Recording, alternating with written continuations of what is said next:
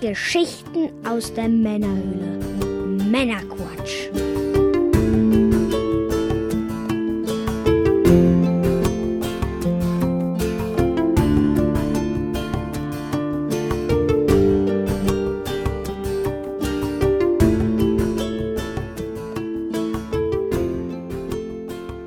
Willkommen zum Männerquatsch, Folge 24 mit dem Mike. Hallo, hallo. Und ich bin der Björn. Hallo zusammen. Wir haben auch heute wieder ein paar handverlesene News und Themen dabei und beginnen direkt mal mit den Updates. Was gibt es Neues? Ja, was gibt's Neues? Ja, ich habe äh, Instagram für mich entdeckt, Nein, beziehungsweise für uns, für den Podcast. Uns gibt's jetzt auf Instagram. Genau, es gibt jetzt einen Männerquatsch Instagram-Account. Ich habe mir sagen lassen, das braucht man heutzutage. Also habe ich mir das mal angeschaut und ähm, mir sowas eigentlich gesagt? ziemlich gut. Ja, diverse Menschen. das hieß auch irgendwie, die alten Leute sind bei Facebook und äh, die habe ich gesagt, dann sind wir ja richtig. Aber ja, eigentlich schon, ne? In unserer Retro-Spiele-Abteilung, genau. da aber, spricht ja wenig junge Menschen an. ja, aber ich habe es mir halt mal angeschaut und mir gefällt es echt gut. So ein Bild erzählt halt auch immer irgendwie eine Geschichte und Mehr als tausend Worte. Ja, und ja, ich mag's. Es ähm, ist auch schön, dass die Leute dort auch noch antworten. Es ist nicht so werbeverseucht, es ist nicht so ähm, News verseucht, weil wenn ich News will, dann, keine Ahnung, gehe ich auf die entsprechenden Seiten. Bei Facebook hast du ja wirklich alle Nase lang hier irgendwie News und Werbung dazwischen und gut, Instagram hat auch Werbung, aber irgendwie Fühlt es sich noch nicht ganz so schmutzig Fühlt sich bis jetzt noch ganz gut an und ähm, ja, also gefällt mir und ich werde jetzt auch da regelmäßig was posten. Ähm, Männerquatsch, welche Überraschung, so heißt äh, der, wie heißt das? Der Kanal, ich weiß es nicht, das Instagram-Profil äh, mit AE geschrieben, selbstverständlich. Ja, da werde ich jetzt regelmäßig mal ein bisschen was posten. Da könnt ihr auch gerne uns anschreiben, Feedback geben oder einfach die Bilder kommentieren. Das äh, gefällt mir ganz gut. Ja, dann ähm, weitere Neuigkeit, Bonusfolgen äh, stehen zwei Stück an. Und zwar werde ich jetzt, ähm, also das, was wir beim Pixelpokal an Interviews geführt haben, werde ich dann jetzt ähm, bis zum Ende des Monats mal als Bonusfolge dann, äh, als einzelne Bonusfolge noch äh, online stellen. Äh, dasselbe gilt auch für die Amiga 32 Veranstaltungen. Die Interviews, die wir dort geführt haben, werden wir also auch als Bonusfolge dann zur Verfügung stellen, wer also nur die Interviews hören möchte. Zur Erinnerung, Bonusfolge bedeutet kostenlos für jeden. Einfach auf patreon.com einloggen und dann kann man sich da über die Webseite oder über diese Patreon-App dann das Ganze anhören oder halt auch über diese Patreon-App aufs Endgerät laden. Die Unterstützer erhalten die Bonusfolgen natürlich direkt in ihren Patreon RSS-Feed, so wo auch die regulären Folgen und die Sonderfolgen landen. Genau, das ist also eine Sache, die dann jetzt im April noch passieren wird. Voraussichtlich 24. April werde ich die online stellen. Mal gucken, wie ich es schaffe mit dem Schnitt und so weiter. Ja, das nur so als kleines Update noch an der Stelle. Ja, und dann wie immer auch nochmal der Gruß und der Dank an unsere Unterstützer. Vielen Dank, dass ihr uns unterstützt. Der Mike. Ohne euch wären wir nichts. Äh, ohne euch wären wir nichts tatsächlich, denn wir versuchen hier verzweifelt die laufenden Kosten zu decken, beziehungsweise immer im äh, Zaum zu halten. Und ja, da ist natürlich äh, Unterstützung sehr wichtig. Auf patreon.com kannst du uns unterstützen, wenn du das möchtest. Schon ab 1 Dollar geht's los. Dann gibt's die Bonus- und Sonderfolgen auch in dem persönlichen Patron RSS Feed. Und einen kostenlosen Karma Boost gibt's noch oben drauf. Ja, dann Mike, was genießen wir heute? Eine Green Cola genießen wir heute. Was ist eine Green Cola? Das ist etwas, äh, ja, was noch konsumiert wird, solange es da draußen regnet. Sobald es aufhört zu regnen, werde ich endlich wieder eine Zigarre rauchen. Ah, sehr Dort gut. habe ich Bock auf eine Zigarre. Wir hatten Vögelchen gezwitschert, du hast schon eine Zigarre geraucht die Tage. Oh ja. Ich habe das Jahr mal jetzt ganz locker in dem Zigarrenclub meines Vertrauens mit einer Macanudo. Oh, begonnen. Stilvoll. Oh ja. Habe ich ein Foto von auf Instagram gepostet. Echt, wo hast du das her? Ah, ich habe meine Quellen. Habe ich dir geschickt, als ich Feierabend hatte und du noch auf der Arbeit saßt, ne? Ja, wahrscheinlich. Aber ich habe tatsächlich am Samstag auch meine erste Pfeife des Jahres schön beim Grillen geraucht. Hm, das mit war was? Äh, sehr angenehm. Und zwar, ich, ich war kurz davor nochmal den Weihnachtstabak äh, Boah, der Von- ganze Jahr, von der Dana, schönen Gruß, äh, nochmal rein zu äh, feuern, aber habe mich dann für den äh, Mellow Nut entschieden. Den haben wir Mellow auch schon Nut. mal in der Folge erwähnt. Der ist auch immer sehr schön. Hm, Der feine Herr. Ja, erzähl mir von der Green Cola. Ja, die Green Cola ist im Endeffekt, oder die Green Cola Germany GmbH wurde 2015 gegründet. Startup. Ein Startup. Uiuiuiui. Mhm. Ja, das Ganze oder die gute Green Cola enthält kein Zucker, Mhm. keine Aspartane, Mhm. nur natürliche Aromen, Mhm. natürliche Koffeine aus grünen Kaffeebohnen. Ja, wahrscheinlich ist es deshalb eine Green Cola. Hm. Und das Ganze äh, wird natürlich äh, gesüßt in Cola Live, was vielleicht der ein oder andere kennt. Mhm. Zum Vergleich äh, Stevia drin. Das ist so eine, ja, was ist das? Keiner weiß es genau, so eine Zucker- und Phosphorsäure. Das ist, glaub ich, nee, ist nee, nee, Stevia ist ähm, so, ein, ja, so eine Pflanze irgendwie, die total süß schmeckt. Hat wohl aber auch einen, einen gewissen Eigengeschmack und äh, bei Coca-Cola Live ist Stevia mit, zusammen mit echten Zucker drin, das heißt eher so eine Mogelpackung. Steht drauf ähm, live und total zuckerfrei und gesund und dabei ist da wirklich, äh, hier, wie heißt das, äh, Kristallzucker drin und Stevia. Mhm. Und bei der Cola, wie heißt die Green Cola, ist es so, da ist Stevia drin plus Sucralose. Wenn das mal kein synthetischer Süßstoff ist, Das ist er. der null Kalorien enthält und circa 600 mal süßer schmeckt als Kristallzucker. Wow. Aber macht kein Karies, habe ich gehört. Hm. Dann ist das vielleicht was Gutes. Ich habe irgendwo gelesen, dass das in den 70ern schon entwickelt wurde. Also, Verrückt. wenn noch keiner Die gute dran alte gestorben Zeit. ist, dann wird das wohl ungefährlich sein. Na, jedenfalls ist es wohl eine tatsächlich komplett zuckerfreie Cola. Bin gespannt. Hm. Die ich kenne, habe das äh, noch nie vorher gesehen, was das hier ist. Aus der guten Plastikflasche.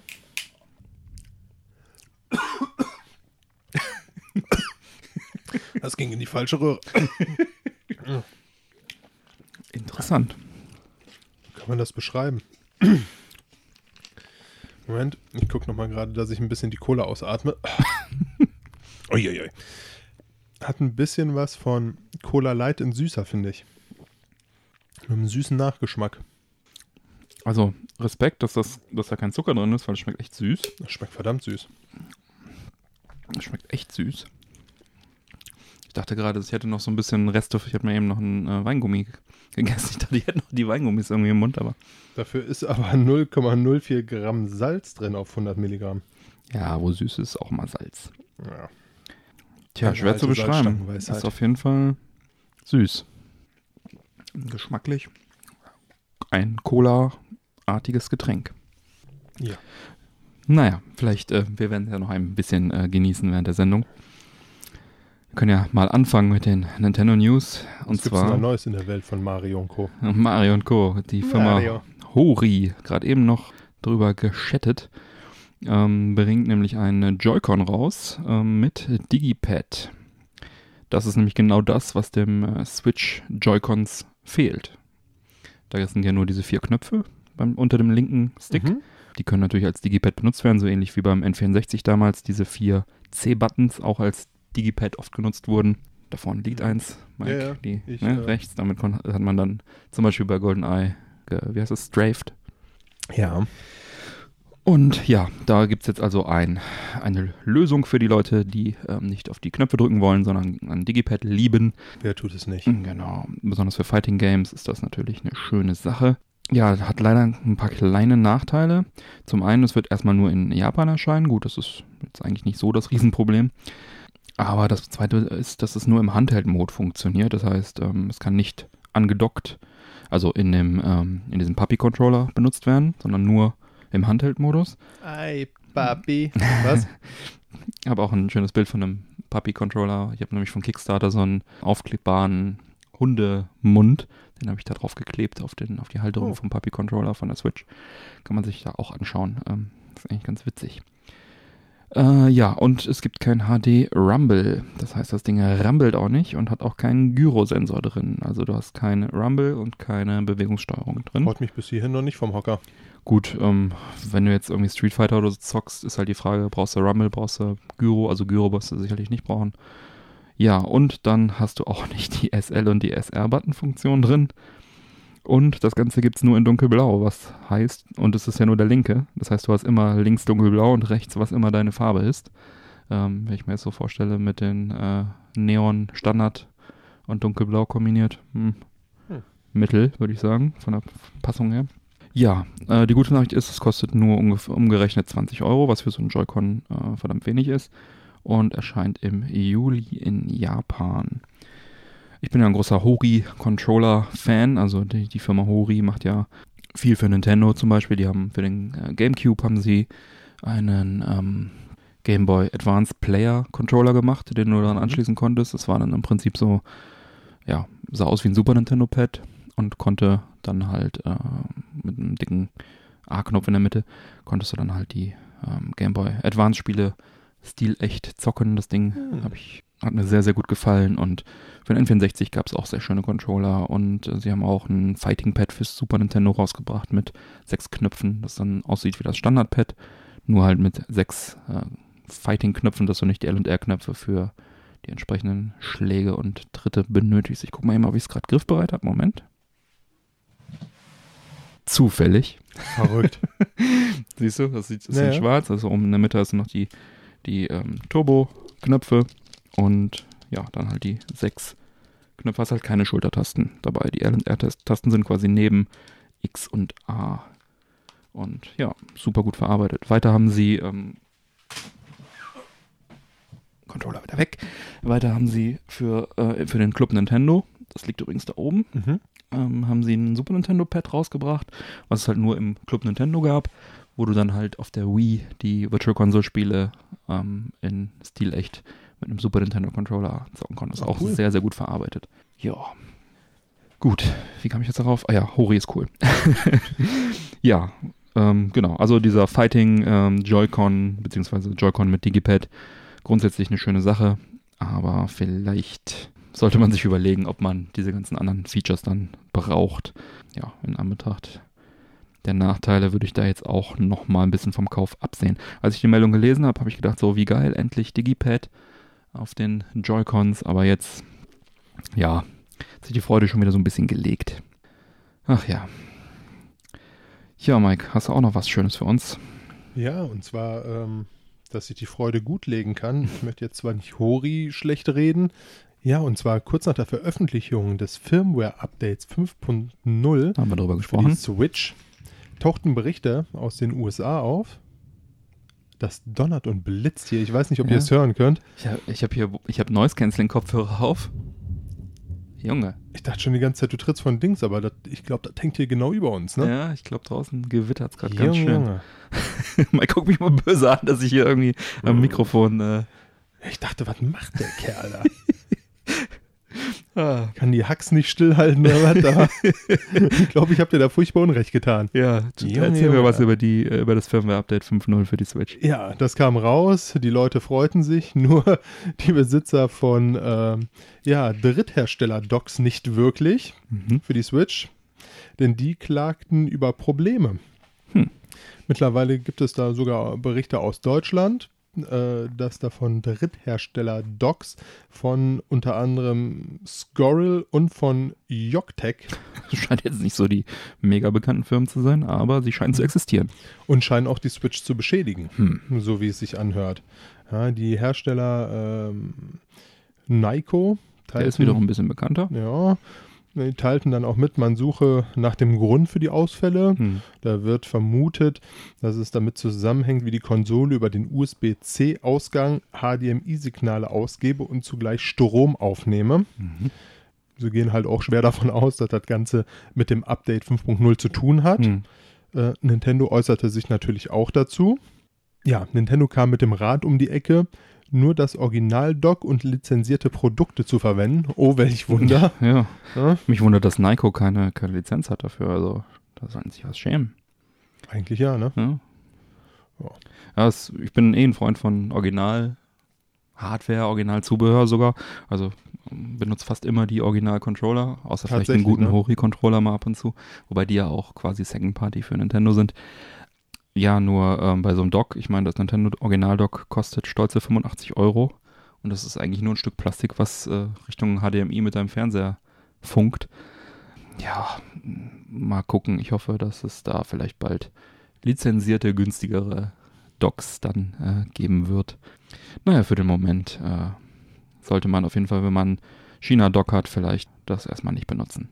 Weil dieses Scorrel und York Tech, das scheint mir irgendwie irgendwelche China-Hersteller zu sein. Nyko hingegen ist in den USA eine große Firma.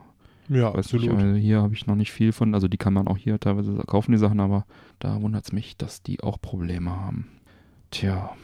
Tja, dann sind wir auch schon im Retro-Bereich. Es gibt Neuigkeiten und zwar steht der Termin fürs E-Jack Fest 2018 fest. Hör auf. Ja, Wann? das wird am 3. und 4. November stattfinden. Das ist wieder das erste Novemberwochenende.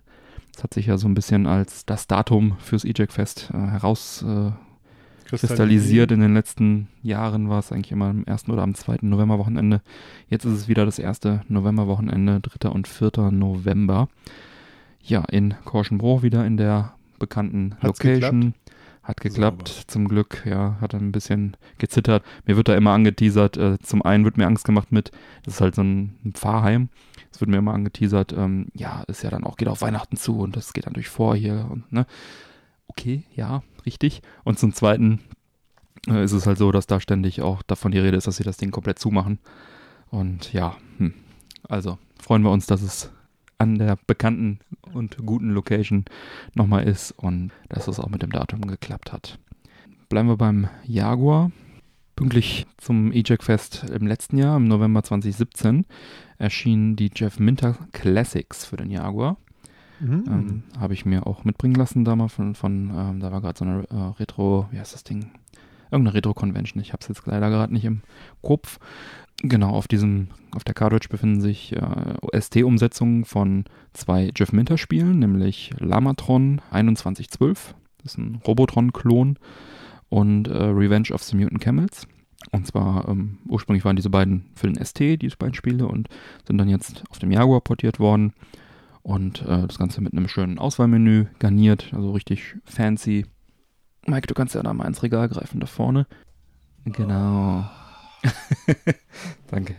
Wenn man zu faul ist, um aufzustehen, ne? ja, macht man sich lang. Das ist also hier so eine äh, schöne, schöne Verpackung dazu. Mhm. Richtig schön designt, also mit einem Double Cover. Hier ist The Revenge und auf der anderen Seite ist dann Lamatron. Und auch äh, an der Seite sind diese beiden äh, Cover mit drauf und da ist auch ein schönes Poster, ein doppel, doppelseitiges dabei. Und genau, ähm, wirklich schön gemacht. Äh, zwei Minter Games auf einer Cartridge von Atari Age vertrieben. Kann man auch noch kaufen im Atari Age Store, werde ich auch mal verlinken. Genau, also es sind halt im Prinzip nur die ST-Versionen, aber halt für den Jaguar umgesetzt, dann mit diesem Auswahlmenü und so weiter. Am 1. April gab Atari Age dann bekannt auf der Webseite, dass man durch einen Code ein drittes Jeff Minter-Spiel freischalten kann, Oh, okay. nämlich Grid Runner, auch ein ST-Spiel. Habe ich im ersten Moment ehrlich gesagt für einen April-Scherz gehalten. weil Ich dachte mir, es ist eigentlich zu schön, um wahr zu sein. Drei Minter-Games auf einer Cartridge.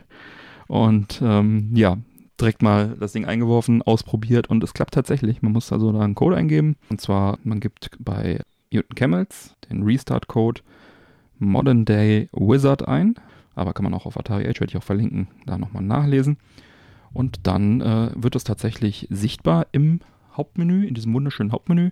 Als drittes Spiel gliedert es sich da sozusagen äh, ein und bleibt dann auch dort erhalten. Das heißt, es wird gespeichert, dass es freigeschaltet ist und es wird dann, ist dann halt für immer dort erreichbar. Das ist ja mal richtig geil. Ja, liegt halt daran, dass auch die Highscores gespeichert werden bei den Spielen, was halt auch sehr cool ist. Bei Spielen, die auf Highscores ausgelegt sind, kann man kann Spaß haben, Highscores zu jagen und muss nicht, wie, wie das früher öfter mal üblich war, aus ähm, Spargründen dann äh, jedes Mal jedes Mal wieder neu äh, seine Highscore für diese Spielsession erstellen. Äh, ich denke da an Tetris vom Gameboy, was beilag, wo man die Highscore eben nicht speichern konnte. Du konntest deinen Namen eingeben, aber War schön fürs Gefühl einmal kurz. vor allem hast du eigentlich immer einen Rekord gehabt, weil ja die Highscore-Liste ziemlich leer war am Anfang. Ja. Naja, es sind, ähm, also grafisch äh, sind die drei Spiele natürlich jetzt heutzutage auch nicht mehr so modern. Die sind äh, aus den Jahren 89 bis 91. Bisschen angestaubt, aber machen immer noch Spaß. Und ja, drei Minter Games auf einer Cartridge. Wie geil ist das bitte? Also bei Lamatron zum Beispiel sollte man äh, kein Epileptiker sein. Äh, das meine ich gar nicht böse, aber da blitzt es die ganze Zeit. So ähnlich wie draußen gerade hier. ähm, es gibt ja also sehr helle äh, Blitze eigentlich bei jedem Schuss, den man irgendwie abfeuert.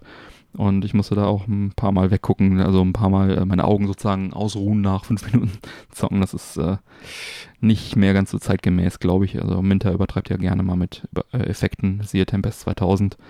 Ja, ansonsten ähm, gibt es nur Kleinigkeiten zu meckern. Äh, der Soft Reset, der auf dem Jaguar eigentlich immer bei jedem Spiel dabei ist mit Sternchen und Raute, funktioniert hier nicht, dass man also äh, das Spiel resettet. Es wäre schön, wenn man so ins Hauptmenü zurückkäme, muss man jetzt halt einmal Hard Reset die Konsole neu äh, ein ausschalten.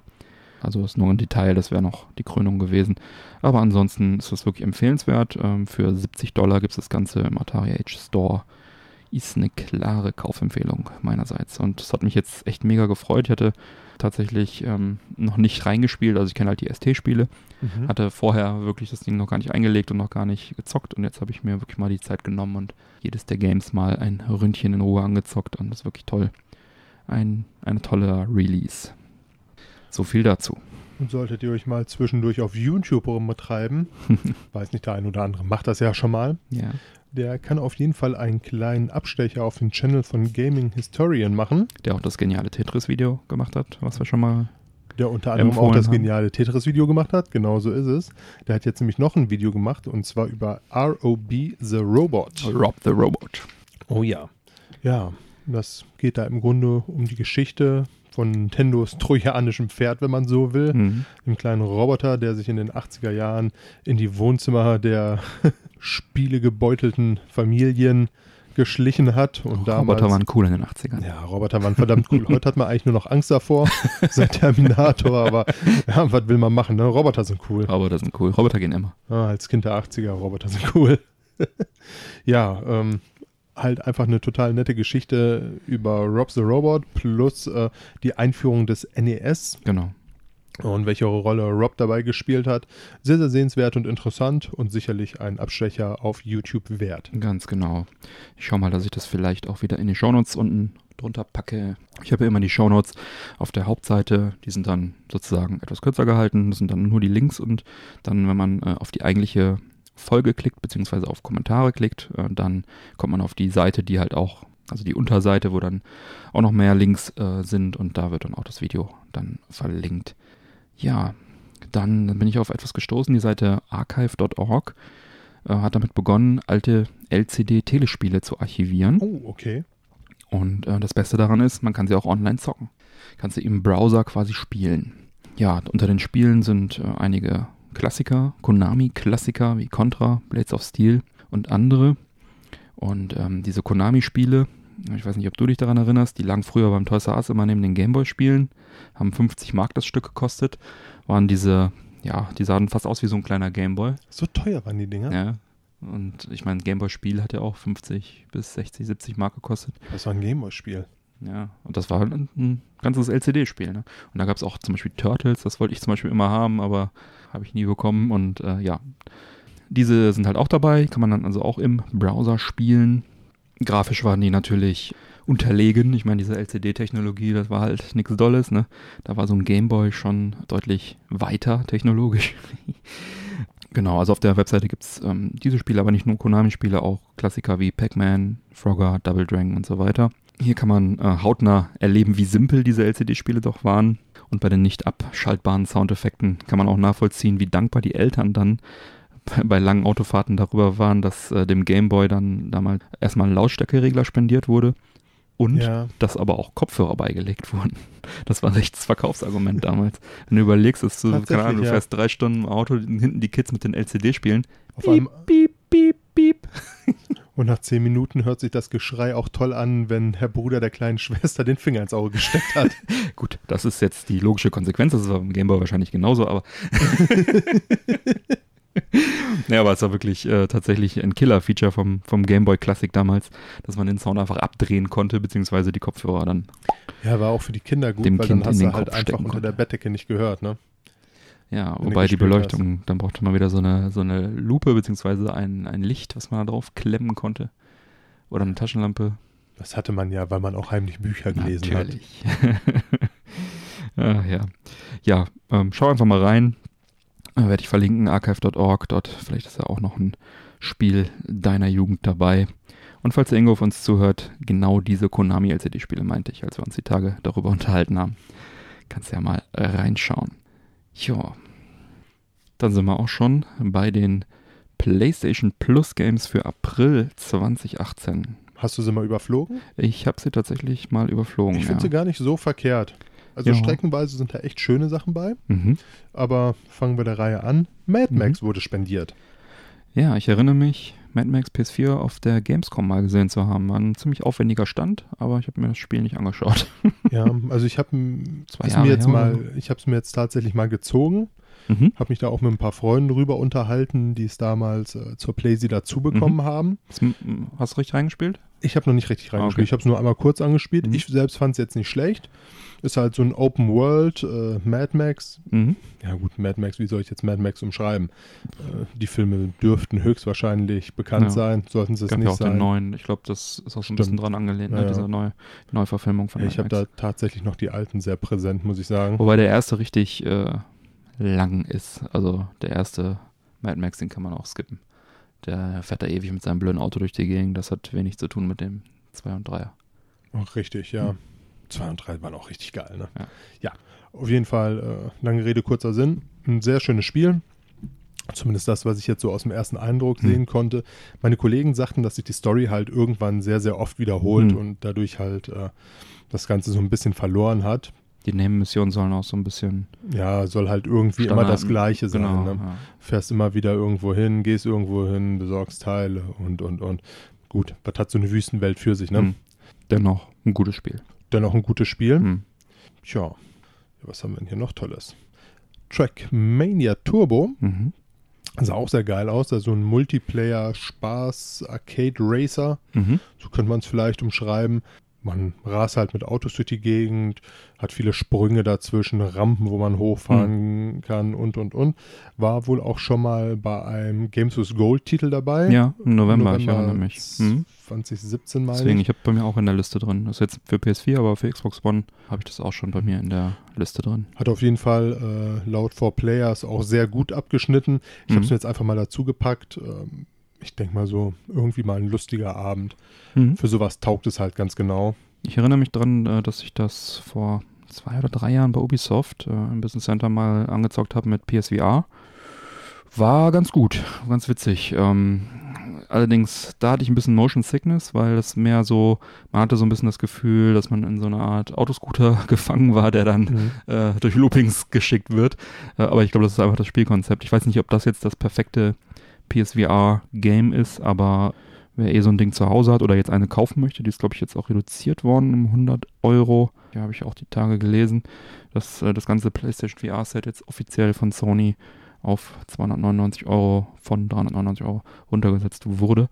Also okay. wer eins hat oder jetzt aufgrund dieser Preissenkung sich vielleicht eins shoppen will, der hat dann hier quasi schon den ersten Titel mit. den ersten Titel mit dabei.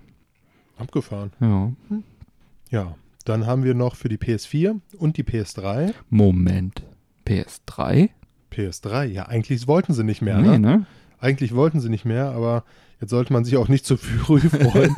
also man hat für die PS3 jetzt tatsächlich nochmal in Space wie Brawl äh, spendiert. In Space We Brawl. Ich habe das, glaube ich, noch nie gehört in meinem Leben. Ja, ich hatte auch tatsächlich echt Probleme da zu Mhm. recherchieren. Also es hat mich auch wahnsinnig gemacht, da überhaupt mal was drüber zu finden. Hm. Das ist so ein Arcade-Koop-Twin-Stick-Shooter. Klingt erstmal gut. Ja. Hat auch. Äh, Moment, das ist jetzt für die PS3 und für die PS4, ne? ja, für richtig, beides. so, richtig, ja. ja. okay. Mhm. Ohne jetzt zu viel vorwegnehmen zu wollen, also selbst für geschenkt habe ich es mir nicht mal in den Download-Ordner reingezogen. Ja, Metacritic hat auch, glaube ich, kein gutes Haar dran gelassen. nee, 54 Prozent haben sie gegeben, User-Score 4,4. Hm. Ja, okay. Ähm, ja, das Video, was ich mir angeguckt habe, da sind diese Kritiken sicherlich noch geschmeichelt. Hm. Komisch, ja. Also hat mich überhaupt nicht äh, vom Hocker gerissen. okay.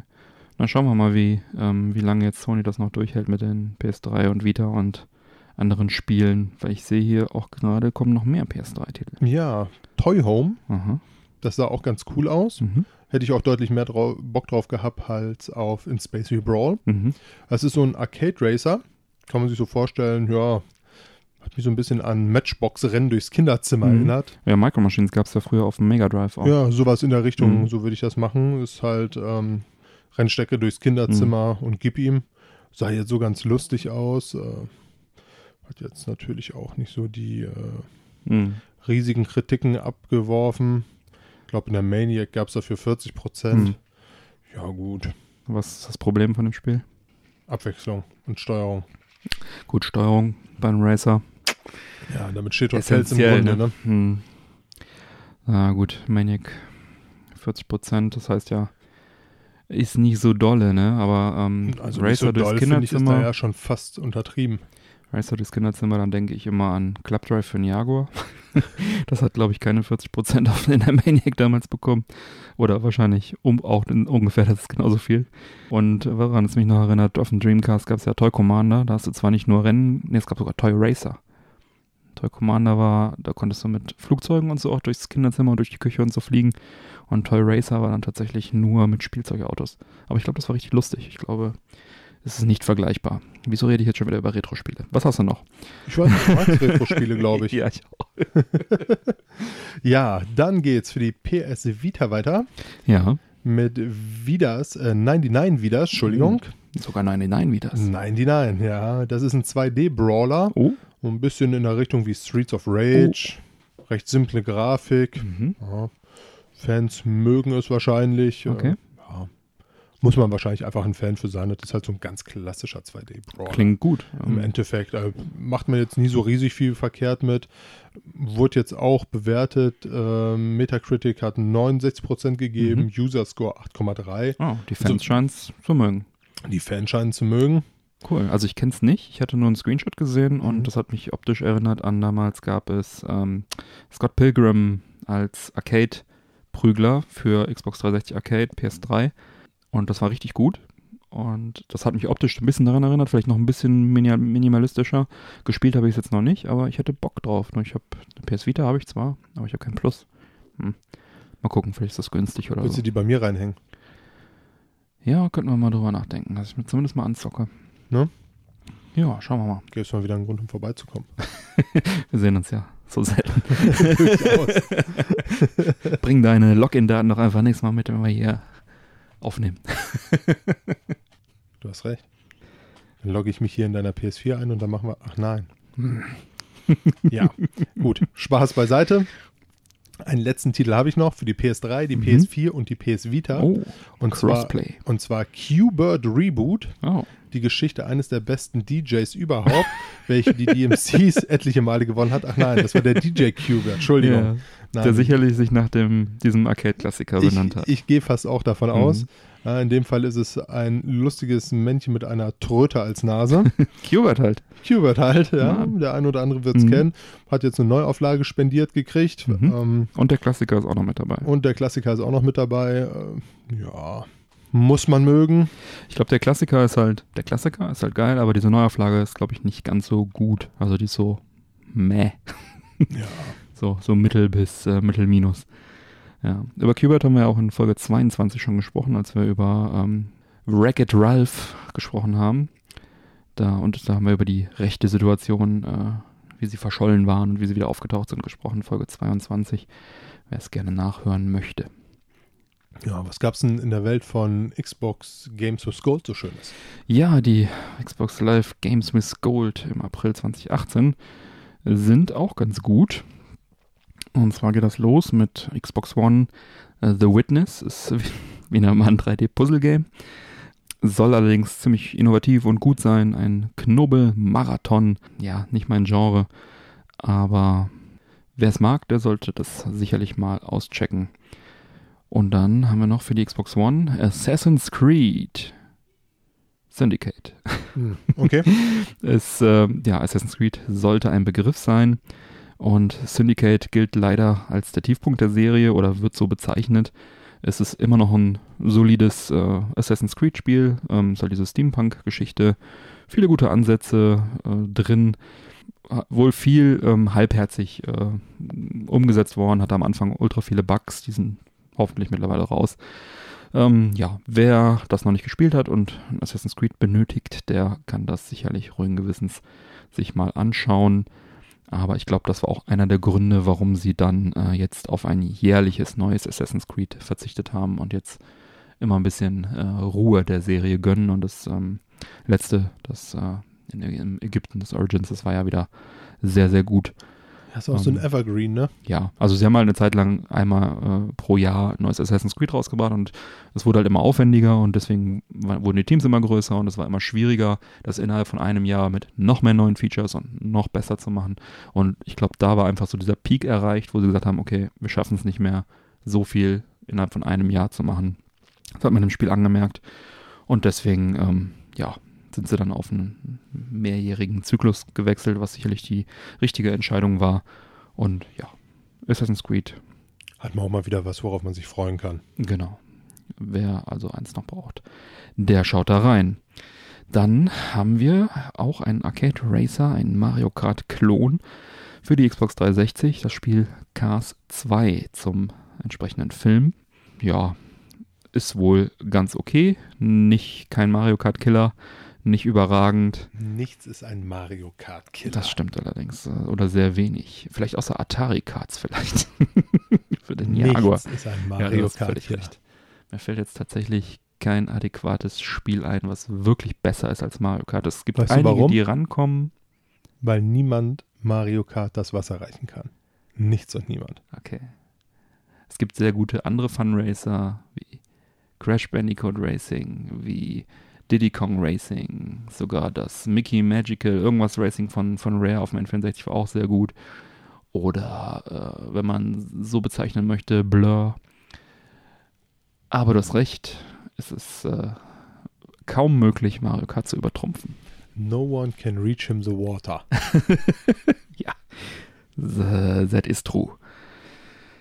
Und zu guter Letzt haben wir hier noch einen Knaller und zwar Dead Space 2. Oh, das ist geil. Horror-Shooter, Klassiker, hochgelobt, nichts für schwache Nerven. Nein, weiß Gott nicht. Und ja, einfach ein sehr gutes Spiel. Ähm, wer es noch nicht kennt und wer keine schwachen Nerven hat, sollte da unbedingt mal reinschauen.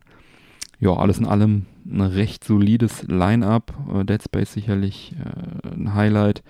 Assassin's Creed sicherlich äh, okay. Der Rest äh, auch okay. Tatsächlich bin ich ein bisschen neidisch auf Qbert und auf diesen, auf diesen äh, 2D-Brawler auf der Vita. Äh, aber die anderen Spiele rum. die anderen Spiele auf der auf der Playstation sind in diesem Monat jetzt auch nichts, was mich hinterm Ofen hervorlocken würde, ehrlich Ach, komm, gesagt. Mad Max ist doch geil. Ja, es ist halt ein weiteres Open World Game. Ja, inzwischen muss halt alles irgendwie Open World sein, ne? Ja, wobei Mad Max und Fallout ja auch gewisse Ähnlichkeiten teilen und Fallout habe ich gemocht. Naja. Ja, dann haben wir noch. Die ähm, eine oder andere Minute rein versenkt, ne? ja, kann man so sagen. Dann der äh, Vollständigkeit halber haben wir auch wieder ein paar neue abwärtskompatible Spiele für die Xbox One. Natürlich die eben genannten 360-Spiele sind alle jetzt auch abwärtskompatibel auf der One. Und dazu kommt noch Castle Crashers und Pit People Bundle. Äh, das gibt es wohl als Bundle in, also diese beiden zusammen, Castle Crashers und Pit People Bundle. Und auch einzeln. Und Castle Crashers äh, ist mir tatsächlich aufgefallen, ist auf meiner Xbox One die Tage einfach äh, aufgeploppt, weil ich es schon auf der 360 gekauft hatte und es ist wirklich ein richtig geiles Spiel. Wer Castle Crashers noch nicht gespielt hat, unbedingt machen. Ist auch ein, ja, äh, ich sag jetzt mal hier Brawler, Golden Axe-mäßig, aber mit Comic-Charakteren, übertrieben lustig und mega cool. Also ähm, Golden Axe meets South Park, würde ich mal sagen. Äh, richtig lustig. Das hört sich mal nach einer richtig gelungen Kann man bis vier Spieler zocken. Echt gutes Ding.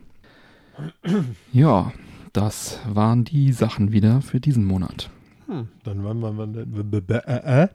dann wandern wir doch weiter zur Games Developers Conference. Was war denn da los? Ja, da hat nämlich der Double Fine Gründer und Ex-LucasArts Designer Tim Schafer Mhm. eine Auszeichnung für sein Lebenswerk erhalten.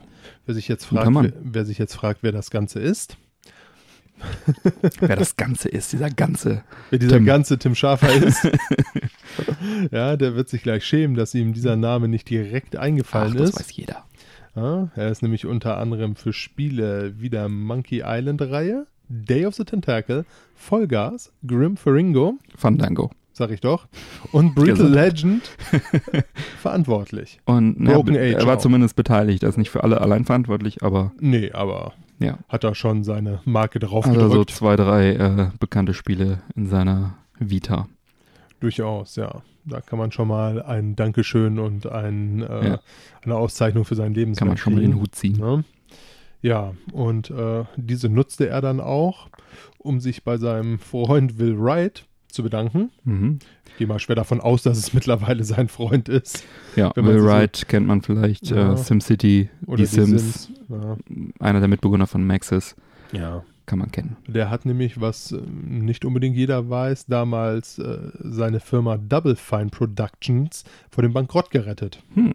Ja, und zwar äh, ist diese in Schwierigkeiten geraten, Mhm. als äh, ja, sie sehr, sehr viel Power und Geld in das Projekt äh, Psychonauts gesteckt haben. Ja, Und nach gutes Spiel. vierjähriger Entwicklung damals der Publisher gesagt hat, ach nee, ist doch Hm. nicht mehr so der Fall. Braucht man nicht mehr, wollen wir nicht mehr. Abgesprungen. Ne? Ja, daraufhin fing dann die große Suche nach einem neuen äh, Hm. Partner an. Äh, das große Klinkenputzen ging los. Tim Schafer hatte zu dem Zeitpunkt selbst äh, seine gesamten Ersparnisse in Double Fine investiert. Ja, Dem Studio drohte das Geld auszugehen und so hat er sich dann äh, mit Will Wright in Verbindung gesetzt. Mhm. Dieser hatte damals äh, ja etwas Geld auf der hohen Kante liegen, Mhm. möchte ich mal behaupten, nachdem seine Firma Maxis an Electronic Arts verkauft wurde. Mhm. Äh, Schafer bot daraufhin Wright eine Beteiligung am Studio an, Mhm. was Wright aber aus äh, rechtlichen Gründen ausschlagen musste. Mhm. Der stellte aber dennoch dann, was sehr, sehr schön ist, das Geld zur Verfügung, um dann mal Double Fine vor der drohenden Pleite zu retten. Das ist Äh, mal nett. ja, absolut. Später fanden sie für Psychonauts dann übrigens doch wieder einen Publisher und Wrights finanzielle Spritze konnte zurückgezahlt werden. Ja. Also eine Win-Win-Win-Situation. Schöne Geschichte, ne? Wenn man bedenkt, dass der Will Wright ja noch nicht mal Beteiligung annehmen durfte von dem Studio. Durfte keiner annehmen, hat jetzt dafür einen Dank bekommen, hat sein Geld zurückbekommen. Wir haben tolle Spiele gekriegt. Guter Kerl, Win-Win-Win. Mr. Wright. Verstehen Sie? Will Wright. Ja. Echt jetzt? Okay. Tja, Mensch, da war ja was los auf der Games Developer Conference in diesem Jahr. Da gab es auch was Neues zum Thema Atari Box. Die geistert ja nun schon seit einiger Zeit durchs Netz. Ähm, sollte angeblich bis spätestens Juni 2018 dann auch erhältlich sein. Und jetzt äh, so eine Crowdfunding-Kampagne bekommen, um dann das Ganze auf den Markt zu bringen. Und kurz vor der Game Developer Conference 2018, kurz GDC, wurde dann diese Crowdfunding-Kampagne abgesagt. Und die Firma, die aktuell die Rechte am Namen Atari hat, gab weitere Details äh, bekannt zur Atari Box. Denn das Gerät soll jetzt nicht mehr Atari Box heißen, sondern Atari VCS. Hört sich irgendwie professioneller an. Älteren werden sich erinnern, äh, VCS natürlich der Name des guten alten Atari 2600. Es wurde 1977 unter diesem Namen VCS Videocomputersystem eingeführt in den USA. Und ja, jetzt äh, benutzen sie also den Namen für diese neue Kiste. Das Logo wurde auch vorgestellt zur, zum neuen Atari VCS. Und äh, das setzt ebenfalls voll auf den Retro-Zug. Genauso wie das Design der Konsole. Sie hatten so ein Design-Mock-up, hatten sie dort aufgebaut, beziehungsweise der Presse gezeigt und ein paar schöne, schicke Pressefotos auch rausgeschickt, werden wir auch nochmal verlinken. Äh, erinnert dann auch so ein bisschen an das alte Design von der Originalkonsole, so Holzmuster vorne, Rillen obendrauf, so Sportrillen und so. Sah auf, dem, auf den Bildern wirklich schick aus. Ähm, die Bilder, die vor Ort gemacht wurden von irgendwelchen Journalisten, die dann einen Hands-on-Termin hatten, da sah das Ganze nicht ganz so wertig aus. Das sah erst ein bisschen nach billigem Plastik aus. Ja, okay. Kann natürlich jetzt an diesem Prototyp liegen, dass es jetzt noch so ein Vorseriending ist. Ja, aber auch die macht man doch eigentlich schön, wenn man den Leuten das, was Die Pressefotos sind schön. Äh, Auch das erinnert mich wieder, auch wieder Thema Atari. An, an Photoshop. Was? Es gab ähm, mal einen Prototypen von einem Jaguar mit Jaguar CD in einem Jag-Duo genannt. Okay. Das äh, gab wunderschöne Pressefotos, gibt es bei Atari Explorer zu sehen im Netz. Sah richtig, richtig geil aus. Und dann hat mal der äh, Sam Tramiel das damals mit auf eine Messe genommen. War wahrscheinlich eine CES oder so, hatte das Ding unterm Arm und das sah halt total billig aus. Beziehungsweise da sah es noch halbwegs okay aus, aber dann habe ich jetzt Fotos, wirklich Fotos gesehen von, wie es wirklich aussieht, weil es gibt ja Sammler, die das im Besitz haben. Und da sieht es wirklich richtig, richtig billig aus. Ja, von daher, ähm, kleiner Exkurs wieder mal äh, in die Retro-Atari-Geschichte. Wo war ich? Äh, genau, das Ganze soll also mit einem Joystick ausgeliefert werden, der an den Joystick vom Atari 2600 auch erinnert. Der sah tatsächlich recht schick aus, auch der Prototyp. Im Prinzip wie diese alten eckigen, viereckigen Joysticks mit dem roten Knopf mit dem kleinen Unterschied, dass das Ding mit Bluetooth halt funktioniert und du, wenn du in eine Richtung lenkst, dann oben diese LED, so, so ein LED-Kranz sozusagen um den Joystick rum ist, der dann die Richtung anleuchtet, in die du gerade äh, lenkst. Oh, okay. Äh, sah sehr nett aus. Ich meine, ich stelle mir halt die Frage, was äh, man heutzutage mit einem Joystick mit einem Knopf spielen will. Äh, klar, die Klassiker, ne? aber mh, mm, es gibt wohl auch ein modernes Gamepad, was optisch dem Xbox One Pad sehr ähnlich sieht. Ähm, das muss wohl separat gekauft werden. Und äh, sah auch sehr schick aus. Und die technischen Spezifikationen scheinen auch noch nicht final zu sein. Es soll wohl ein AMD-Prozessor werden. PS4 und Xbox One haben ja auch AMD-CPUs drin, von daher okay. Die Konsole soll 4K-Grafik in HDR bei 60 Bildern pro Sekunde beherrschen, hm. was ähm, ausreichen sollte für die angestrebten Spiele, die sie rausbringen wollen, nämlich klassische Atari-Spiele also VCS-Spiele von 1977, sowie Indie-Titel, moderne, aktuelle Indie-Titel. Könnte das ein klein bisschen übertrieben sein? ich kann mich damals daran erinnern, dass es möglich war, Porsche-Motoren in Käfer reinzusetzen. Ja, so ungefähr kann man sich das vorstellen. Allerdings Indie-Titel ist ja auch ein weites Feld, ne? wenn du sich bei Steam umschaust.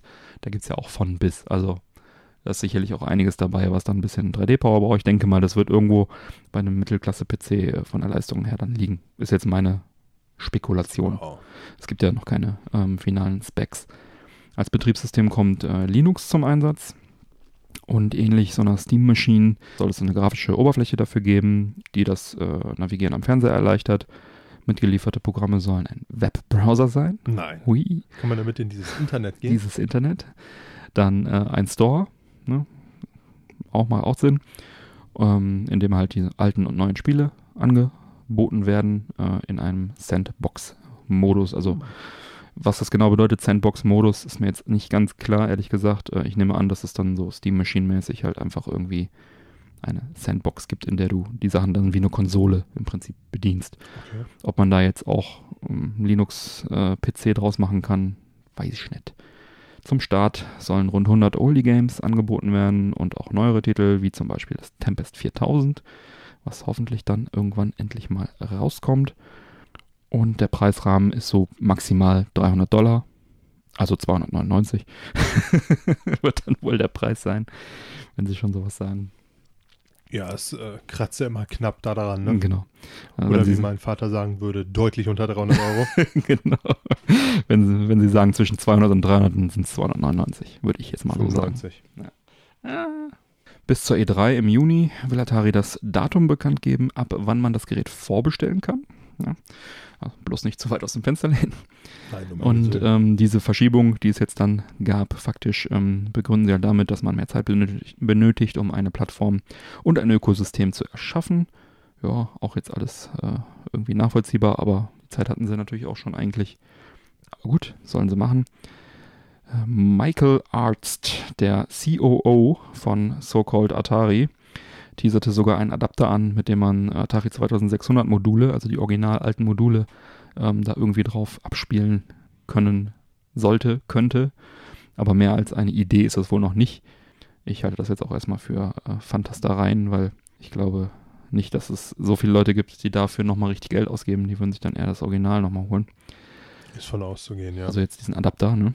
was ist jetzt von dem Atari VCS, aka Atari Box, zu halten?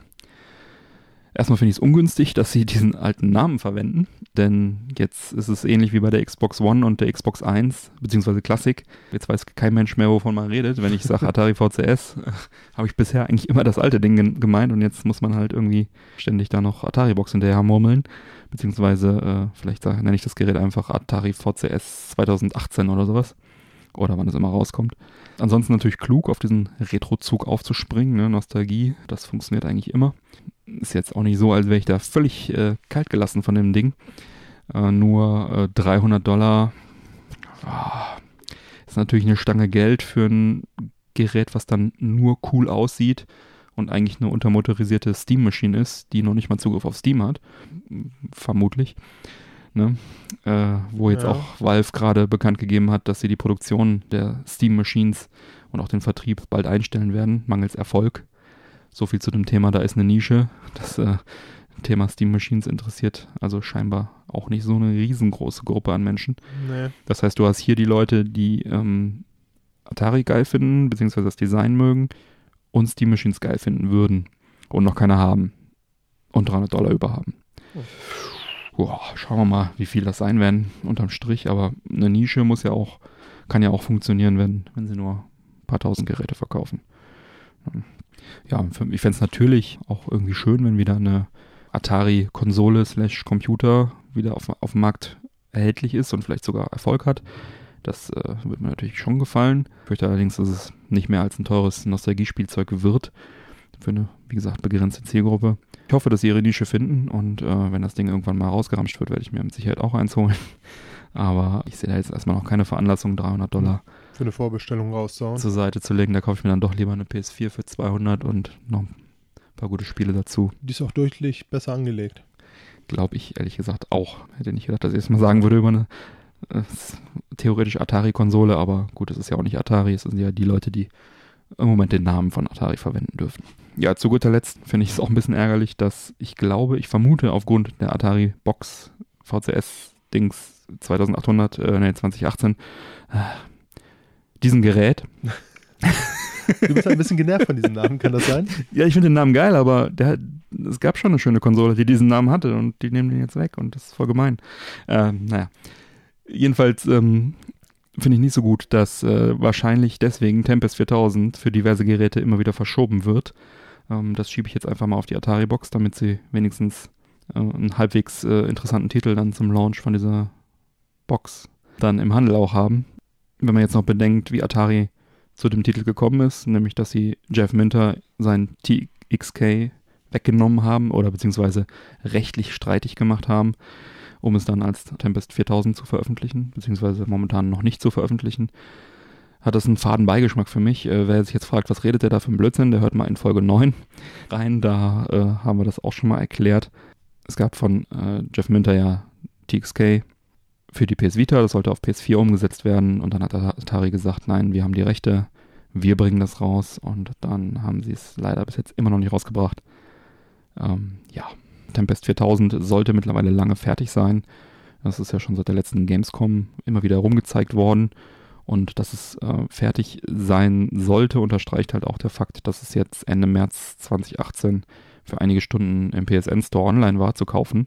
Scheinbar ein Versehen. Es gab wohl einen alt, alten äh, Release-Zeitplan, nachdem Atari das eingereicht hat und äh, dann sozusagen auf Autoveröffentlichung äh, gestellt hat. Und äh, Sony muss das Ganze ja dann auch nochmal absegnen und die segnen ja keine unfertigen Spiele ab im Prinzip. Ja, dann wurde es halt automatisch veröffentlicht. Atari hat es dann sofort wieder offline genommen. Die Begründung war halt logistische Probleme der Veröffentlichung in verschiedenen Territorien.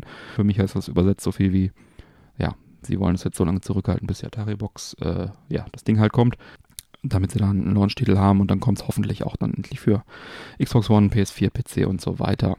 Und dann kann ich mir das endlich kaufen und zocken und ein weiteres schönes Jeff Minter Game mein eigen nennen. Ja, äh, lange Rede, kurzer Sinn. Ich freue mich auf Tempest 4000. Ich freue mich, ähm, wenn es wieder eine Atari-Konsole im Markt gibt demnächst. Ich wünsche Ihnen äh, alles Gute dafür, dass Sie eine Nische finden. Und äh, wenn der Preis unter 100 Dollar fällt, aus welchen Gründen auch immer, dann werde ich mir auch so ein Ding besorgen.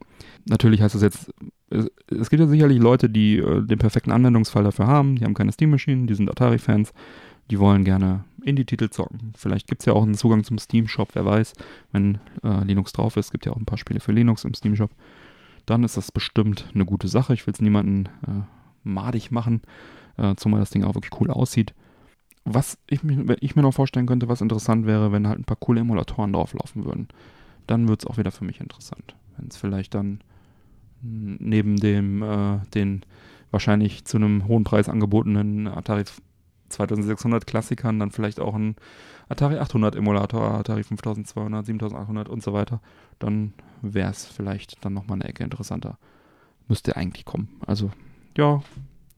Ich werde dann nochmal entscheiden, wenn es da ist. Aber ja, jetzt habe ich mich äh, hier genug äh, langer Monolog in Rage geredet. Ich habe das Gefühl, da ist das letzte Wort noch nicht gefallen zu diesem Genau, Thema. genau. Wahrscheinlich, wenn ich äh, wenn ich es im Laden sehe und Atari draufsteht, dann kribbelt es wieder an den Finger. Als alter Atari-Fan. Ja. Dann, äh, Mike, erzähl du mal irgendwas. Ich äh, muss jetzt mal hier einen Schluck Luft Green holen. Cola trinken. Ja, das letzte Wort scheint bei Michael Habeck und O2 auch noch nicht gefallen zu sein. Wer? Michael Habeck. die Leute, die ihn nicht kennen, Michael Habeck ist ein Anwalt. Alle wahrscheinlich. Außer Michael Habecks Mutter. Äh, Frau Habeck. Frau Habeck, ja. Grüße. Ja. Michael Habeck war nämlich etwas genervt von den O2-Werbemails, die Mhm. er permanent bekommen hat. Kenn ich. Und ähm, so forderte er bereits 2014 O2 auf, seine Mailadresse nicht mehr für Werbezwecke zu nutzen. Oh, klingt vernünftig. Ähm, das Ganze hat er dann auch mit einer Unterlassungserklärung von O2 unterzeichnen lassen, Mhm. welche zu Widerhandlung äh, sich O2 verpflichtet, Strafzahlungen in Höhe von 750 Euro an Herrn Habeck äh, ja, zu entrichten. Mhm. Der Mann ist Anwalt, der weiß, was er tut. Gute Der Sache. weiß, was er tut und eigentlich ist es ja auch nicht so schwer, wenn man sagt, äh, ich will Geld von dir haben, wenn du mir Werbung schickst. Aber die haben das echt zu unterzeichnet. unterlassen. Die haben es unterzeichnet, ja, ja. Und, äh, und haben ihm dann direkt nochmal zwei E-Mails geschickt. Super großartig. äh, ähm, worauf er dann eine erneute Unterlassungserklärung sich hat unterzeichnen lassen. Eigentlich hätte er ja nur warten müssen und dann. Ja, nein, aber er war teilweise Ja, wohl mehr genervt, haben, als ja. Äh, ja, ein bisschen Geld zu bekommen. Okay. Diese neue Unterlassungserklärung, die O2 dort unterzeichnete, weil es ihnen scheinbar dann wohl auch etwas peinlich war, dass sie weiterhin ihn damit belästigt haben, obwohl er äh, sehr, sehr deutlich äh, festgestellt hat, dass er keinen Bock darauf hat. Mhm. Ne, vielen reicht es ja schon, wenn man sagt, so Hammer, ich äh, möchte das nicht mehr, ne? aber nein, O2 nicht. Äh, und so haben sie dann äh, eine Unterlassungserklärung unterzeichnet, die O2 dazu verpflichtet, 1350 Euro an ihn zu Verrückt. zahlen, wenn sie weiterhin, also pro E-Mail, die gesendet wird Mhm. von O2 an ihn. Okay. Ja, das tut weh. Und äh, weil sie sich gedacht haben, jetzt zeigen wir dir mal, wo der Hammer hängt, haben sie ihm direkt nochmal drei E-Mails äh, zukommen lassen. Nett. Worauf dann der Herr Habeck gesagt hat, ja, heute ist Zahltag. Mhm. Ne? Insgesamt sind ähm, zu diesem Zeitpunkt dann um die 5000 Euro an Strafzahlungen äh, offen gewesen. Mhm. Und Tutu hat gesagt, nein. Also irgendwie wollen wir das jetzt doch nicht so ganz zahlen. Wir schicken mal unseren Anwalt ins Rennen. Da wurde das Ganze dann bis zum Oberlandesgericht äh, ausgefochten Hm. mit dem Ergebnis, dass der Habeck 5000 Euro reicher ist. Oh Mann. Aber was haben die denn gesagt, äh, welcher Begründung die das nicht zahlen wollen? Wir haben das nicht verstanden, was wir da unterschrieben haben? Oder was ist da los gewesen? Ja, man wird ja wohl die Leute zumüllen können mit Werbung und äh, Ja, aber dann unterschreibt man doch keine was- Unterlassungserklärung. Was, und was interessieren mich Unterlassungserklärungen? Ich Wahrscheinlich weiß- sind die da irgendwie gekauft worden. Ich habe ich hab ehrlich gesagt auch keine Ahnung, wie man sowas rechtfertigen will. Ich meine, Also ich fasse nochmal kurz zusammen. Der Mann hat äh, ein halbes Dutzend E-Mails bekommen und kriegt 5000 Euro dafür.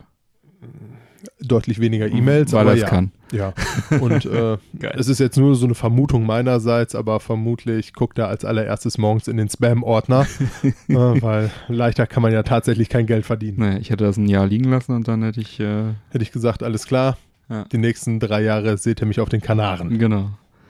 Oh Mann. Da gibt es nämlich auch E-Mails. Danke, O2. Ja, O2. eine schöne Geschichte. Immer wieder lustig. O2 und, und Vodafone, die sollten mal was zusammen machen, die beiden. Ist Vodafone auch so grässlich? Äh, hör dir mal die Folge Voda-Fail an von uns, dann Ach, ich wirst du dich mich. daran erinnern. Ich äh, schlechte Dinge verdränge ich immer so Ich glaub, gerne Folge so schnell. 12 ist es. Ja. War das die, wo ich mich zwei Folgen vorher über O2 ausgelassen habe? Äh, ich erinnere mich nicht Also an es- alles. Es wundert mich auch über, es wundert mich auch überhaupt nicht, dass äh, das Hm. so gelaufen ist. Komisch. Ja, naja, gut. Ach ja. Tja, kommen wir von was Lustigem zu was äh, weniger Lustigem, ja. Ähm, bereits im Oktober Folge 12, ah, auch Folge 12, sprachen wir ja schon äh, über die Insolvenz von. Zwölf ähm, Folgen später, alles wiederholt oh sich. Mann, von der Muttergesellschaft von Toys R Us. Ähm, hatten sich oder haben sich 5 Milliarden Dollar Schulden angehäuft. Und ähm, ja, da haben wir halt drüber berichtet, dass die Davon Mutter, kann man viel Spielzeug kaufen. Genau, dass die Muttergesellschaft also deswegen äh, Insolvenz angemeldet hat in den USA. Und der Plan von Toys R Us im Herbst letzten Jahres war, mehr Schulden machen und einen neuen Investor für die Sanierung finden. Teil 1 des Plans ging auf, Teil 2 nicht mehr. die Sache mit dem Investor leider nicht. Deswegen äh, werden nun alle 700 Filialen in den USA und weitere in Große- Großbritannien geschlossen. Das sind mehr als 800 Filialen insgesamt. Und das ist quasi die Konsequenz daraus. Als nicht von der Pleite betroffen galten bislang die Tochtergesellschaften in Kanada, Asien und Kontinentaleuropa. So ist die deutsche Tochter zwar profitabel mit über 380 Millionen Umsatz, aber so alleine können die das Ruder natürlich auch nicht rumreißen. Es ist äh, ungefähr so, als wenn, na, bringe ich jetzt einen Titanic-Vergleich? Nein. Eine Kammer war nicht überflutet. Ja. Na, immerhin. Genau. Und ja, laut der Wirtschaftswoche äh, befinden sich äh, Toys R Us bereits in Verkaufsgesprächen mit potenziellen Kandidaten für eine Übernahme der 90 Märkte im deutschsprachigen Raum, also die profitablen. Und ja, das ist jetzt so die Neuigkeit, die jetzt neu rumgekommen ist. Die Einschläge kommen also näher. Die Zukunft der deutschen Filialen ist also bestenfalls ungewiss, ob man einen Käufer findet und was er dann damit macht. Tja, Toys R Us, einer der letzten großen Spielzeugläden.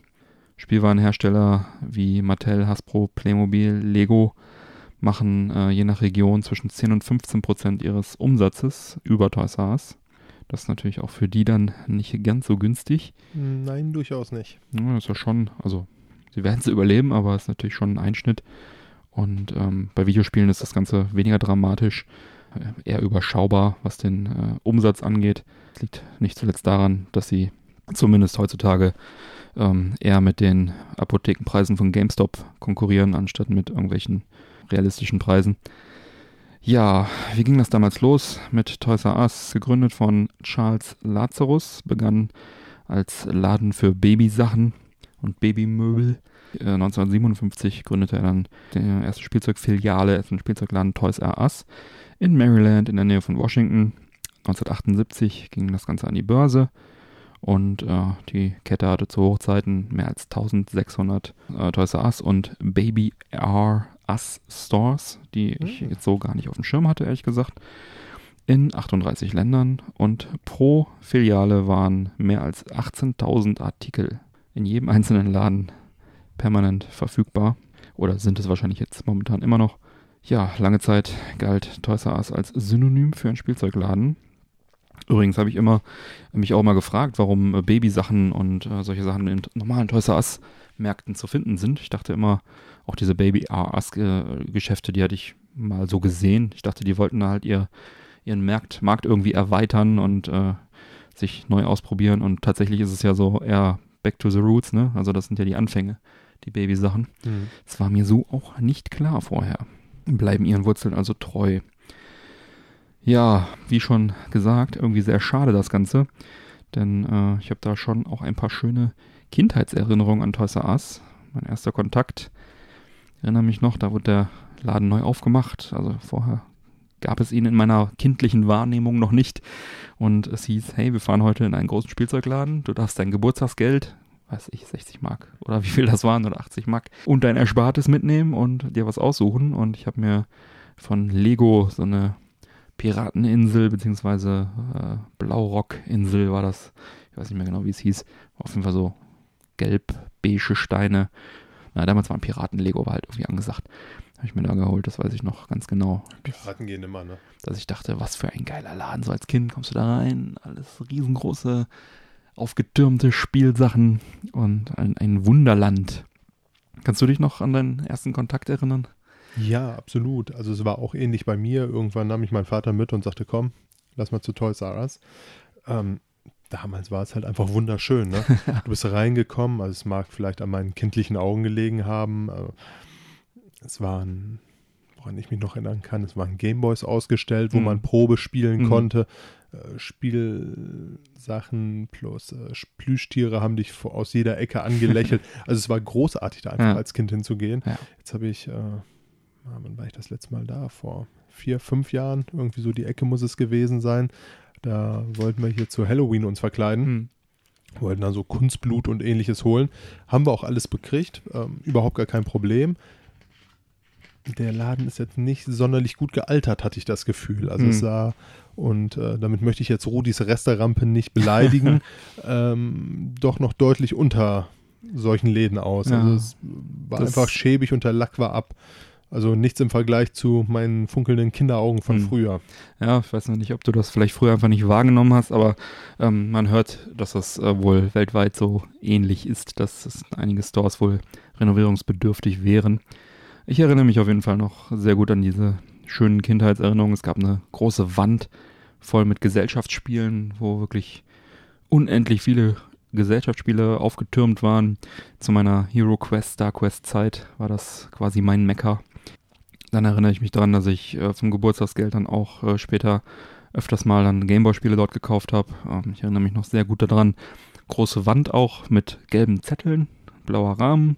Da waren dann äh, die Schachteln als Bild abgedruckt, nicht die, die Spiele lagen dort nicht. Du hast recht, dann hat man die Zettel mit zur Dann Kasse hast genommen. du den Zettel bezahlt und hast dann an der Warenausgabe das Spiel bekommen. Und dieser Moment, wo du dann auf dieses Spiel wartest, was du dir an der Wand, früher war das denn mit Internet nicht, ne? Äh, hast du also an der Wand anhand der Bilder irgendwie ein Spiel ausgesucht und dann der Moment, wenn du das Spiel dann auch in den Händen hältst, äh, das war schon, war schon großartig. Ich erinnere mich, äh, ich habe mich da Ich habe gerade, wo du das erzählst, tatsächlich noch so das Gefühl in den Fingern plus den Geruch. Das hat ja immer so einen eigenen Geruch gehabt, ne? Ja, das stimmt. Dieses, äh, dieser, Druck. Ja, ich habe mich damals äh, für Kung Fu Master entschieden. Äh, ja, vielleicht nicht die allerbeste Entscheidung, aber auch vielleicht nicht die allerschlechteste. Eher so eine mittelgute Entscheidung. Ähm, ich erinnere mich, das war nämlich auch irgendwie im Angebot. Das hat, ich habe, glaube ich, um die 50 Mark hat das gekostet. Das war so eines der günstigeren äh, äh, Gameboy-Spiele, die haben ja bis 70 Mark, glaube ich, immer gekostet. Und äh, hatte das dann direkt irgendwie einen Abend später dann auch durchgespielt und äh, fand meine Mutter auch nicht so geil, dass wir da jetzt irgendwie 50 Mark ausgegeben hatten für ein Spiel, was dann so schnell in der Ecke, potenziell in der Ecke lag. Aber ähm, ich hätte es auch schlechter treffen können. Ich hätte auch sicherlich irgendwie, weiß ich nicht, das Spiel zum neuen Stallone-Film oder sowas. Äh, die Film, Filmversoftungen waren ja damals alle nicht so gut. Äh, nein. Ja, das mit den Zetteln, das war auf jeden Fall witzig dann. Ähm, ja, die hatten halt, wie du auch sagtest, ähm, halt immer die Konsolen da stehen. ne, äh, Ich erinnere mich an eine große Wand, wo halt viele so, so Glas, äh, äh, ja, wie so ein Schaufenster quasi war, wo dann die ganzen Spielkonsolen drin waren, ausgepackt und teilweise auch angeschlossen. Da lag ein Lynx drin mit California Games, der Game Boy, ähm, der irgendwie mit einem geheimnisvollen Gerät an einen TV angeschlossen war. Das war noch vor den Super Game Boy Adapter. Ähm, das hatten die wohl für Stores, dass die also wirklich vom Gameboy das Bild abgreifen konnten, das auf den Fernseher bringen konnte. Da lief, glaube ich, ich kann mich täuschen, aber da lief, glaube ich, Wario Land äh, drauf. Und ja, dann hast du halt hinter Glas diese ganzen Spielkonsolen, nicht nur die Verpackungen sind, sondern wirklich die Hardware gesehen. Da stand auch ein C64 rum und halt Mega Drive natürlich, Super Nintendo, NES und so weiter. Und äh, das war, hat man sich natürlich als Kind die, die Nase platt gedrückt vor den, vor den Scheiben dann äh, innerhalb diesen Schaufenster innerhalb des Geschäftes. Ich erinnere mich weiter, ich habe mal ähm, für 10 Mark gab es mal im, Ange im Ausverkauf das Super Nintendo-Spiel Plock. Habe ich dann dort gekauft, bin dann mit meinem Rad dorthin gefahren, 5 Kilometer, habe das, mir das Spiel ausgesucht, habe halt irgendwie in der Hoffnung für 10 Mark irgendwas richtig Cooles zu finden in diesem Laden, was sehr unwahrscheinlich war eigentlich. Und dann tatsächlich mit einem Super Nintendo-Spiel nach Hause gekommen, was gar nicht so schlecht war. Block, ein Jump'n'Run, war ganz nett. Auch irgendwie eine tolle Erinnerung. Toys R Us habe ich zum ersten Mal in Sega Saturn gespielt, an so einer Station, Daytona USA damals. Habe ich noch gefragt, sollen die Grafiken da so reinploppen? habe schon gedacht, so, ja, das Spiel macht voll, voll Spaß, aber wieso ist die Grafik so kacke? Ja, oder die Action-Figurenauswahl auch riesengroß. Äh, da gab es ja alles Mögliche, was auch immer so in war. Dino Riders und so weiter. Riesengroße Action-Figurenauswahl. Cool. das ist mal dig digitalisieren und bei YouTube hochschieben. Ich weiß Ja. nicht, ob ich die noch habe. Man weiß es nicht. Wir stecken auf jeden Fall eine, eine Menge Kindheitserinnerungen in dem Laden. Der Jingle, Toys R Us Jingle ist auch noch im, im Ohr mit dieser Giraffe Joffrey, Toys R Us, große Kinder, kleine Kinderwelt. Ja. War, glaube ich, sogar Fernsehwerbung damals, ne, bestimmt. Oder diese, ähm, die Heftchen, die Kataloge hatte ich auch immer aufgehoben. Äh, zu Weihnachten gab es da dann öfter mal große Prospekte dann auf der Seite mit den Videospielen dann halt, ne? Alles abgebildet. Super Nintendo, Mega Drive, Game Boy, Game Gear. Ach, da habe ich dann auch geschmachtet und äh, lange angeschmachtet die äh, Prospekte. In diesem Laden gab es einfach alles. Das gelobte Land. ja, damals war es tatsächlich richtig großartig. Ja. War echt schön. Hast du noch Erinnerungen zu teilen? Nicht wirklich eigentlich. Also keine, die ich jetzt so bildlich äh, wiedergeben könnte. Es war halt, es hatte halt damals alles so seine, seine eigene Magie gehabt. Ja, Ja. ja. Aber wahrscheinlich äh, bin ich mit genauso großen Augen durch die Spielabteilung vom Kaufhof gelaufen. Ja, Ja, ich war halt einfach auch. irgendwie eine daran, ja. schöne, ehrliche Zeit. Wobei ich halt, wir sind früher immer äh, zur Weihnachtszeit meistens dann im Karstadt Kaufhof und so nochmal gewesen, auch in der Spielwarenabteilung. Das war auch immer ganz cool.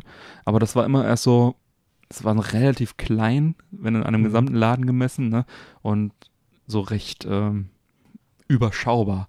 Ne, selbst als Kind hast du, äh, konntest du gucken und du hast schon die Töpfe und Pfannen da hinten von der anderen Abteilung gesehen. Und äh, beim Toys R war einfach, gehst auf, die Tore gehen auf und das gelobte Land, alles bis unter die Decke voll mit Spielsachen. Und es gab immer irgendwas Gutes. Ne? Wie, wie gesagt, hier fährst mit 10 Mark mit dem Fahrrad 5 Kilometer und kriegst Block für Super Nintendo. Wie geil ist das? Ja, absolut. Ja. Stimmt, gute Angebote hatten sie tatsächlich immer mal, wenn man Glück hatte und ein bisschen gewühlt hat. Ne? Ja, auf jeden Fall. Naja, heute, wie du schon sagtest, ist der Lack leider ein bisschen ab. Und Amazon Konkurrenz hat natürlich sein Übriges getan.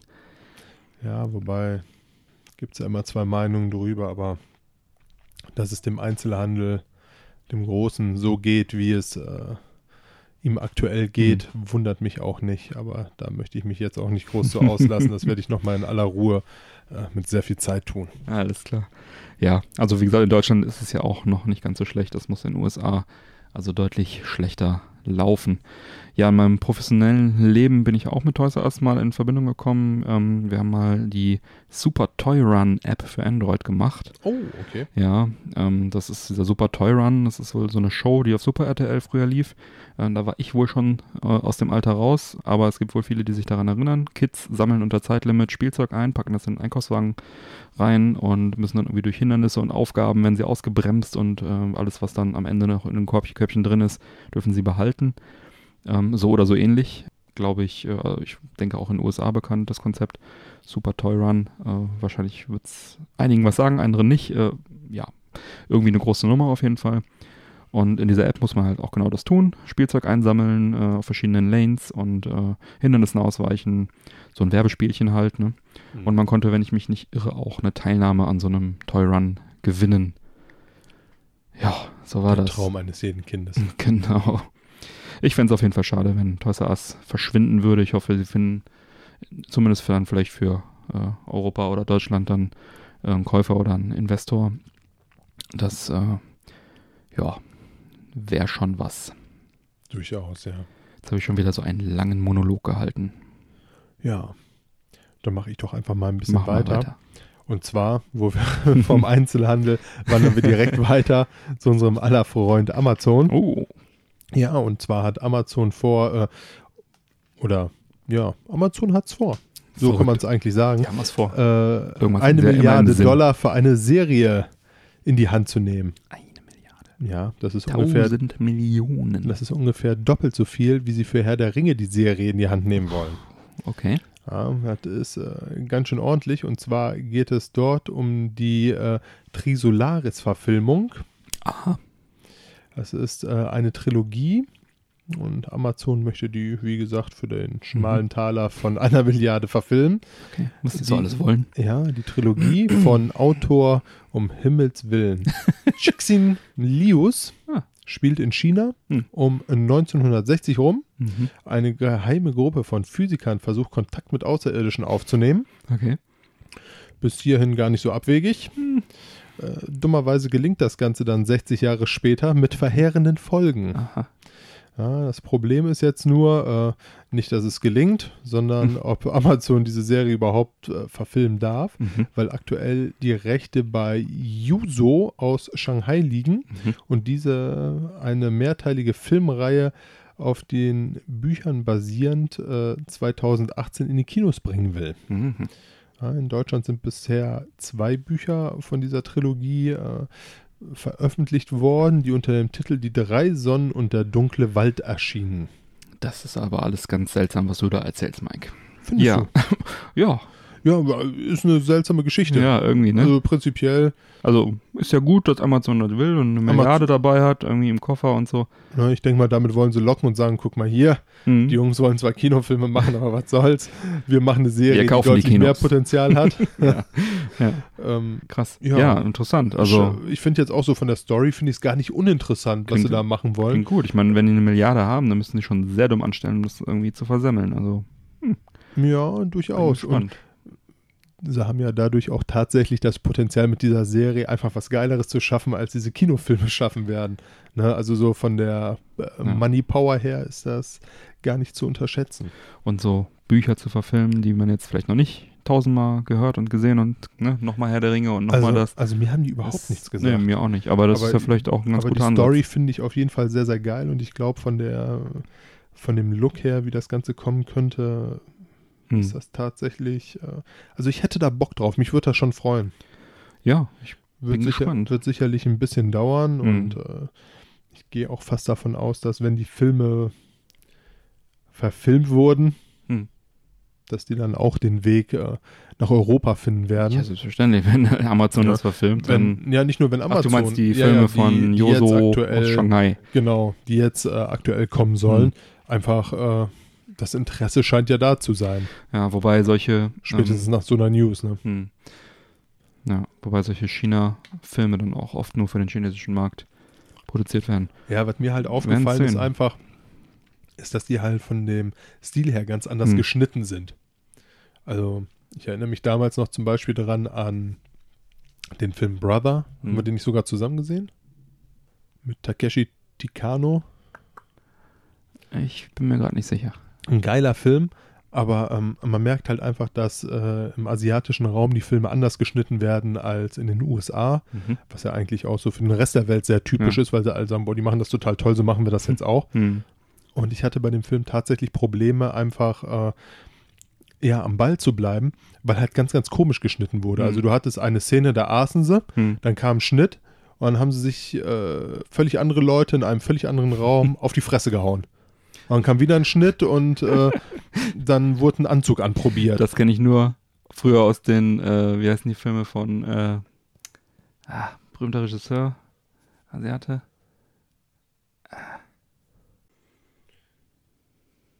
Aber John Woo meinst du nicht, ne? John Woo, natürlich. Das erinnert mich an John Woo. An diese John Woo-Filme von früher, wenn die geschnitten im Fernsehen kamen. Da war nämlich auch in der einen Szene geht er nämlich rein und in der anderen Szene, eine Sekunde später, zack, ist der Raum blutverschmiert und er geht wieder raus. Ja, so ungefähr. Aber das ist, hat was eher was mit Schnitt zu tun als mit äh, anderer Als mit Äh. Schnittkunst. Schnittkunst. Mensch. Ja gut, wir sind gespannt. Was habe ich hier noch? Halo TV-Serie soll zusammen mit Steven Spielberg umgesetzt werden. Sind wir darauf gespannt? Ja, ist ja bereits seit 2013 angekündigt. Dann äh, wurde es ja still um das Projekt. Laut tvguide.com ist immer noch äh, ist dieses Projekt immer noch in sehr aktiver Entwicklung. Es existieren sogar bereits Drehbücher. Oh, Nach fünf Jahren Respekt. kann man schon mal ein paar Wörter niederschreiben, meinst du? Die Kooperation von äh, Entwickler äh, 343 Industries, Microsoft und Steven Spielberg wurde ja, wie ich schon gesagt, auf der E E3 2013 bekannt gegeben. Und Mr. Spielberg betonte hier wieder mal, äh, wie sehr er sich für Videospiele interessiert. Das tut er ja schon seit ET-Tagen, dass er es betont. Ja, ähm, mal sehen, wann und wo diese Serie dann erscheint. Halo TV-Serie wäre ja schon ganz cool. Vielleicht shoppt Apple sich ja diese Serie äh, für ihre neue Streaming-Offensive. Haben wir ja in Folge 23 drüber gesprochen, dass sie unter anderem Projekte mit Steven Spielberg vorbereiten. Vielleicht ist das ja so eins dieser Projekte. Möglich ist es. Halo-Verfilmungen. Äh, da gibt es ja Halo Legends von 2010. Mhm. Ähm, beinhaltet sieben animierte Kurzfilme, besitze ich. Steelbook Edition. Mhm. Fand ich sehr gut ähm, als Halo-Fan. Wie gesagt, sind halt so Kurzfilme, ne? ähm, nichts Episches, aber doch sehr schön gemacht. Hat mich so ein bisschen an diese Matrix-Animationsfilme in Animatrix erinnert. Den, Die waren auch gut. die waren auch gut. So ähnlich äh, ist das da auch, in verschiedenen Stilen auch, äh, jeder einzelne Film. Der eine gezeichnet, der andere gerendert und so weiter. Ganz cool gemacht. IMDb hat da 7 von 10 für gegeben. Und dann äh, gibt es ja noch zwei weitere Verfilmungen. Und zwar, ähm, das war mir auch gar nicht so klar, das sind also wohl auch Episoden serienmäßig, nämlich äh, Halo Forward Unto Dawn, Halo 4 genau genommen, äh, Forward Unto Dawn. Das habe ich auch gesehen, allerdings in Filmform, kam 2012. Das waren dann wahrscheinlich alle fünf Serien hintereinander geschnitten, ohne Intro oder sowas. Gab es mal irgendwie bei Amazon, glaube ich, zu sehen. Der war mittel, also von der Product Value, also das war eher so Low Budget offensichtlich. Mhm. War nett, aber hat mich jetzt nicht umgehauen. Gibt IMDb immerhin auch 7 von 10 für. Und dann gab es 2014 nochmal Halo Nightfall. Da habe ich tatsächlich was von gehört, aber ich habe es noch nicht gesehen. Das gab es auch mal bei äh, Xbox irgendwie live, irgendwie Games with Gold live, irgendwas gab es das mal. Ähm, auch in Episodenform, sieben Episoden gibt's. Da habe ich, glaube ich, mal die erste von gesehen, dann habe ich irgendwie da den Kontakt zu verloren. Dann äh, wurde das irgendwie alle paar Wochen äh, veröffentlicht, dann bin ich irgendwann nicht mehr mitgekommen. Einer der Produzenten ist sogar Ridley Scott. Ich habe es nicht gesehen. IMDb Das ist sagt fett. 6 von 10. Ich glaube, das werde ich mir auch nochmal anschauen. Gibt es mit Sicherheit auch jetzt irgendwo Netflix oder Prime oder so zu sehen. Ja, schauen wir mal, was Halo so bringt. Tja, dann, was geht ab? Ja, was geht denn ab? Ich war bei der Aufzeichnung vom Neo Magazin Royal mit Jan Böhmermann. Genau, also eigentlich war ich mit Vanessa dort, zusammen dort, äh, aber wir haben uns den Böhmi mal live angeschaut. Ja, was soll ich sagen, das war so eine Prism the Dancer Ausgabe, Ach Quatsch. wo das Publikum überrascht wurde, was ja mal mehr oder weniger positiv gemacht wird. Und ja, Vanessa wurde tatsächlich überrascht. Sie hatte also im Vorfeld so kleine Schutzengelanhänger gebastelt, die dann privat über Kleinanzeigen verkauft. Und die Überraschung war, dass Prominente Bilder mit diesen Engeln gepostet hatten. Ähm, hier Elias Mbarek, Bill Kaulitz, Paulina Roginski, Kai Pflaume und so weiter und so weiter. Und dann halt jetzt irgendwie so ein Hype auf diese Engel losging. Ja, dann bekam sie in der Sendung äh, Material für, um Engel basteln zu können und jetzt hat sie erstmal was zu tun, zu basteln. Ja, und das Interesse natürlich hier riesengroß. Ähm, wir haben auch einen Engel bekommen, einen Schutzengel, und der hängt jetzt hier bei mir am Mikro.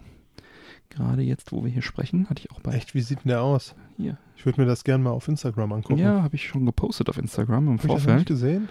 Und der beschützt jetzt hier unsere Sendung. Danke dafür, Vanessa. Ja, danke Vanessa.